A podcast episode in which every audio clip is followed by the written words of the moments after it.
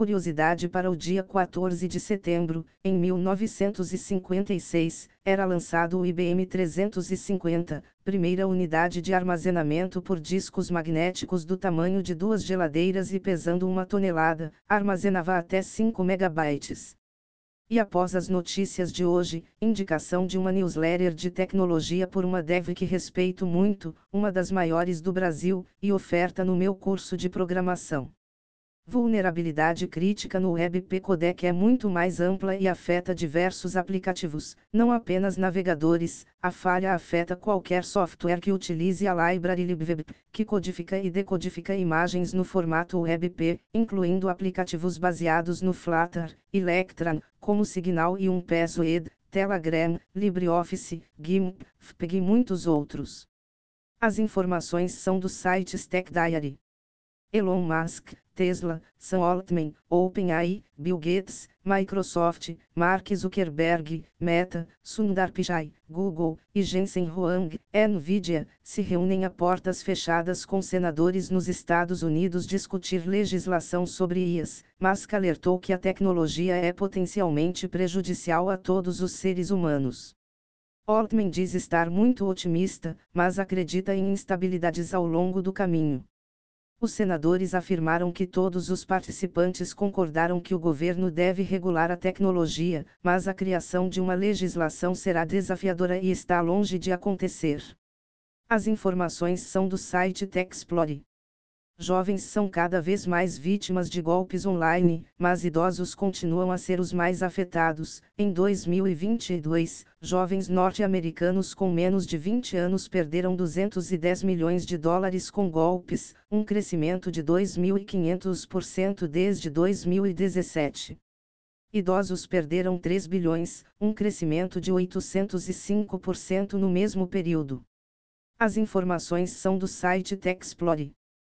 Faturamento da Starlink cresce seis vezes em um ano, mas fica bem abaixo do esperado. A receita de 1,4 bilhão de dólares em 2022 representa apenas 12% das projeções, incluindo os seus 1,5 milhão de assinantes. As estimativas eram de 20 milhões.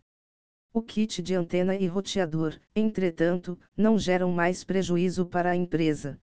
As informações são do site The Verde movimento da Anatel para ampliar suas competências e regular a internet seria inapropriado, afirma jurista. Floriano de Azevedo Marques Neto destaca que isso desconfiguraria o papel central da agência, regular o setor de telecomunicações, mas que é preciso adaptar regras para enfrentar os desafios que surgiram com o uso das redes para finalidades que não foram pensadas durante sua criação, em 1995.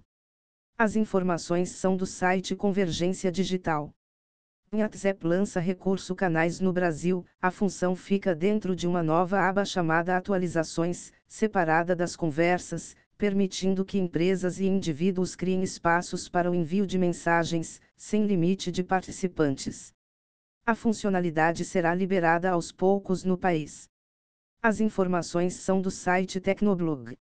Suécia decide reverter digitalização intensiva em salas de aula. O governo irá revogar a obrigatoriedade de dispositivos digitais em pré-escolas e encerrar o aprendizado digital para crianças menores de 6 anos, voltando a livros impressos e prática de caligrafia.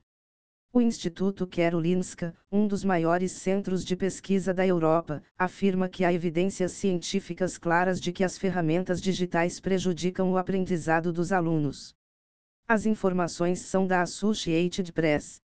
Arroba, arroba, arroba Nina News, sua nova newsletter preferida sobre experiência do usuário.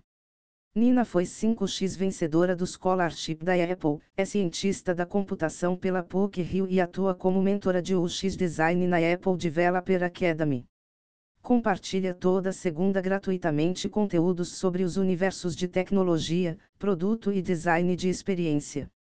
Tem muito material interessante para quem já está ou está entrando na área de tecnologia.